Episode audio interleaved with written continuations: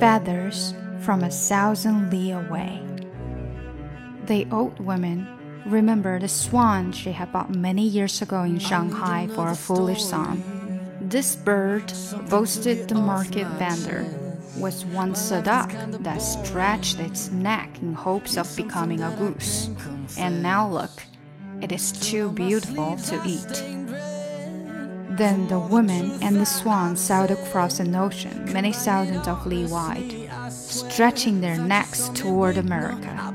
On her journey, she crooked to the swan.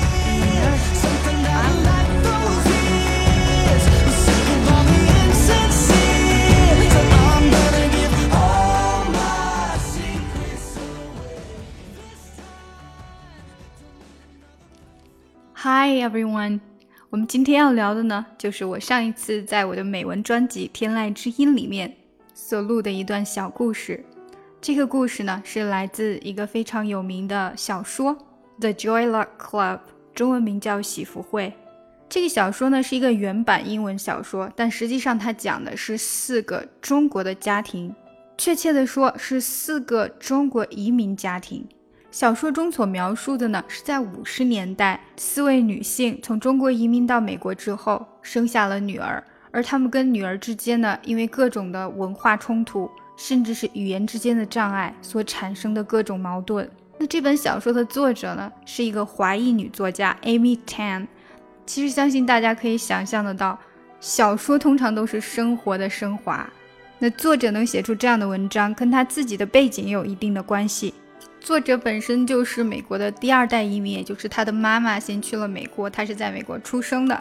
那在以前啊，很多人都会把这样子的中国人叫做香蕉人，也就是外面看起来是中国人，黄色的，但实际上内里接受的西方教育是白色的，像白种人一样。Amy 写书呢，都会留一点 memoir 的影子在他的书里面，也就是说，他的书都有点类似于回忆录。那像小说中所说的这个 The Joy Luck Club。啊，这个俱乐部呢，其实也是在现实生活中他们家会参与的一个 social group。作者的妈妈呢，就像小说中的那四个妈妈一样，有一段不为人知的过去。在中国也有三个女儿，而且在她九岁的时候，她的妈妈，也就是作者的外婆呢，自杀了。她的爸爸和哥哥呢，在她十五岁的时候，因为脑瘤去世了，前后只相差了六个月。那这些事情呢，在读故事中你都可以看到它的影子。那因为这本小说它写的是四个家庭，所以它是分了四个 part，就是四个不同的故事去讲的。我们所听到的 Feathers from a Thousand Li Away 就是第一个故事的开头，它属于一个 parable，一个寓言的东西，所以它里面的很多内容呢，其实都代表了不同的意义。就是它有更隐深一层的含义，而同时它也揭示了这个故事它所要讲的一个大概内容。那在第一个故事中呢，女主角是叫 Jin Mei Wu，她的妈妈在四个月之前去世了，而她的妈妈就是这个 Joy Luck Club 的创始人。这个 Joy Luck Club 说起来呢，就是从打麻将大家聚会开始的。中国人在国外嘛，总是需要有一些呃社交生活。那刚去美国的人呢，在哪里可以认识到跟自己差不多有共同语言的呢？通常就是去 church 教会。所以故事里面他妈妈的三个麻友啊，就是教会里面认识的。我们在听到那个小故事中呢，一开始就讲到了一个 swan，一个天鹅。那这个天鹅呢，是个老妇人，她在上海花费了不少钱买下来的。The old woman remembered the swan she had bought many years ago in Shanghai for a foolish sum. A foolish sum 在这里就是说花费了不少钱。而为什么会讲到这只天鹅呢？就是因为当时的那个 market vendor，那个市场上面卖鹅的人呀，他告诉了这个女人说，这只天鹅它曾经是一只鸭子，然后他特别想要变成天鹅，所以他就。不停的这样把自己的脖子使劲往长的伸，希望自己可以变成一只天鹅。然后，哎，奇迹就发生了啊！它就真的变成了一只天鹅，而且很美丽的天鹅，too beautiful to eat，太美了，美到让人已经不忍心去吃它了。其实，在这里的这个 old woman 就引申的代表了 Jin Mei Wu 她的妈妈，那就像 Jin Mei 她的妈妈一样。这个 woman 她带着这只天鹅 sailed across an ocean many thousands of li wide, stretching their necks toward America。她带着这只天鹅，满怀期待的长途跋涉，漂洋过海，来到了美国。那大家所在故事里面看到的 stretching their necks 和前面天鹅 that stretched its neck in hopes of becoming a goose， 这里的 stretch neck 把脖子伸长，其实都代表了一种期待，就是他们对未来，他们对美国未来生活的一种期待。因为当时那个年代，在中国他们过得很苦。那如果大家有机会看这个故事呢，看这个书，或者是看这个电影，因为它也拍成了一个电影，就叫《喜福会》，就可以看一下这个第一代移民的这四位女性，她们曾经都经历过什么样的痛苦遭遇。那我想每一位女性，每一位母亲，她都有一个共同点，就是如果曾经自己经历过什么觉得不好的事情啊，或者是痛苦的事情，她都会希望这些事情在自己的下一代身上绝对不会再发生。这也是这本小说里面四位母亲她们的期待。那在我们听到的这个故事里呢，才会有 On her journey, she could to the swan. In America, I will have a daughter just like me. 在这位妇人她带着这只天鹅，然后去美国的这个路上，她就对这只天鹅说：“Could to the swan，就是对这个天鹅说，在美国呢，我会有一个女儿。”而且呢，是一个很像我的女儿，just like me。但是呢，在那边，她将是一个独立的个体。别人去评价她的时候，会看她个人的成就，看她个人的价值，而不是把她当成她老公的一个附属品，从她老公的价值去评定她的价值。But over there, nobody will say her worth is measured by the loudness of her husband's belch。那这字面意思是说。她的价值并不会取决于她老公打嗝的那个响度，或者也可以说她老公 complain 抱怨的声音大小，因为 belch 它也有一个 complaint 的意思，抱怨。总之呢，这句话就是在表述 she will be judged by her own worth，然后在那边也不会有任何人去轻视她，因为我会让她只说最正宗的美式英语，也就是说，啊，不再教她讲中文。那其实，在这里就等于铺垫出了整本书将来母亲跟女儿之间可能会产生很多的 conflict 矛盾，因为母亲跟女儿他们的母语不一样了。妈妈的母语是中文，而女儿的母语呢是英文，而且她 speak only perfect American English，只会讲英文。同时，等于也指出了妈妈对女儿的一种期待，她希望女儿变成一个真正的美国人。所以她才会 make her daughter speak only perfect American English。那同时呢，她也期待着女儿在美国之后呢，不会受到任何的痛苦，不会再有任何的痛苦。And over there, she will always be too full to swallow any sorrow。她将没有遭受痛苦的机会，她会太饱了，饱到已经没有办法再去吞咽任何的痛苦。那同时，她也期待着自己的女儿会理解她。She will know my meaning. 她会理解我。Because I will give her the swan, a creature that became more than what was hoped for. 因为我会给她这只天鹅，这只特别好命，求什么就来什么，而且比她想要的还来的更多的天鹅。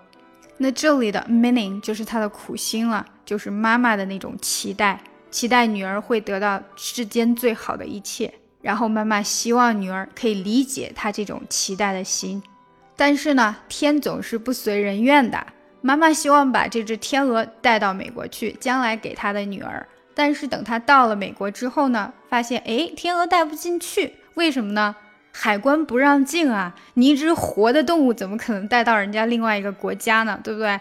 所以呢，这个移民官就把他的天鹅给收了，只给他留下了一根羽毛作为纪念。But when she arrived in the new country, The immigration officials pulled her swan away from her, leaving the woman fluttering her arms and with only one swan feather for memory.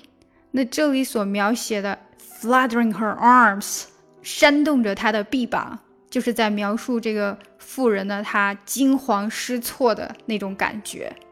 想想看，背井离乡，然后漂洋过海几千里，唯一要留给女儿的东西被收了，一定会惊慌失措。但是呢，他需要填很多的表格。第一次刚刚到美国，刚移民进去，海关一定会让填很多的表格，而且还有可能要面试。那因为这么多的事情要做，所以他就忘记了他到底遗忘了什么，他也忘记了他过来的原因。And then she had to fill out so many forms she forgot why she had come and what she had left behind. 那随着时间的漂移，这个妇人呢，她年龄越来越大了，而且她在美国也是有了自己的女儿。她这个女儿呢，现在真的就只讲英文，并且她喝可乐比喝什么痛苦都要多。Now the woman was old and she had a daughter who grew up speaking only English and swallowing more Coca-Cola than sorrow. 那这里的 swallowing more Coca-Cola than sorrow 实际上也有一种嗯，它更加的西化的感觉，就是 Coca-Cola 代表的是西方国家的文化，而 sorrow 它不仅代表了，嗯，这个妈妈曾经在中国所遭受的这个 sorrow，这个真正的痛苦，它也代表了中国的文化。所以在这里呢，它也隐身的告诉了大家，这个母女之间是有一定的 gaps 隔阂的，因为女儿只讲英文，对不对？Speaking only English。那这个时候呢，妈妈其实已经想要把那根羽毛给她，已经想了很久了。她一直想要告诉女儿说：“哎，这个羽毛虽然它不值什么钱呀，但是它代表了我的心。我从很远的地方把它带来，而且它承载了我对你满满的期望。但是她一直没有说，一直在等啊等啊等，等到她自己可以把她想说的这些话用最完美的英文告诉她的女儿。For a long time now。The woman had wanted to give her daughter the single swan feather and tell her, This feather may look worthless, but it comes from afar and carries with it all my good intentions. And she waited, year after year, for the day she could tell her daughter this in perfect American English. 所以在这里，这位妇人她等待的是跟她女儿沟通的机会，是可以告诉她女儿她对她的期待，她对她的爱。 其实，不管是这本原著小说本身，还是这部电影《喜福会》呢，都是非常好看、非常感人的。可以说，它真实的反映出了在那个年代很多的华裔移民啊，移民第一代和第二代之间有可能产生的一些矛盾。现在呢，这些矛盾可能减少了一些，不过又有新的矛盾出来了。因为其实，即使在同一个国家，因为所接触的人和事不同，价值观不同，都会产生一定的矛盾。何况是两代人生活在不同的社会背景下，拥有截然不同的生活经历，所以这本小说还是很丰富、很好看的。另外呢，它在语言的描写上也是非常的生动，尤其有一些我们想要经常用英语表达的中文的问题，比如说中国的一些传统，像节日等等，书里面都会有详细的描写。还有一些因为嗯文化差异所产生的不同的文字运用。可以说这本书对于学英语的人来说是一个不错的阅读选择，因为它既有故事性，也有可学性，而且呢，它还是很多美国高中生的必读小说之一。好了，最后送给大家一首好听的歌曲《Good Enough》。想要学英语，可以查看我在喜马拉雅的付费专辑。听力阅读专项提升。想要查看本次节目的文本信息或咨询更多英语课程，请关注我们的公众号 ES English。具体关键词请看节目详情。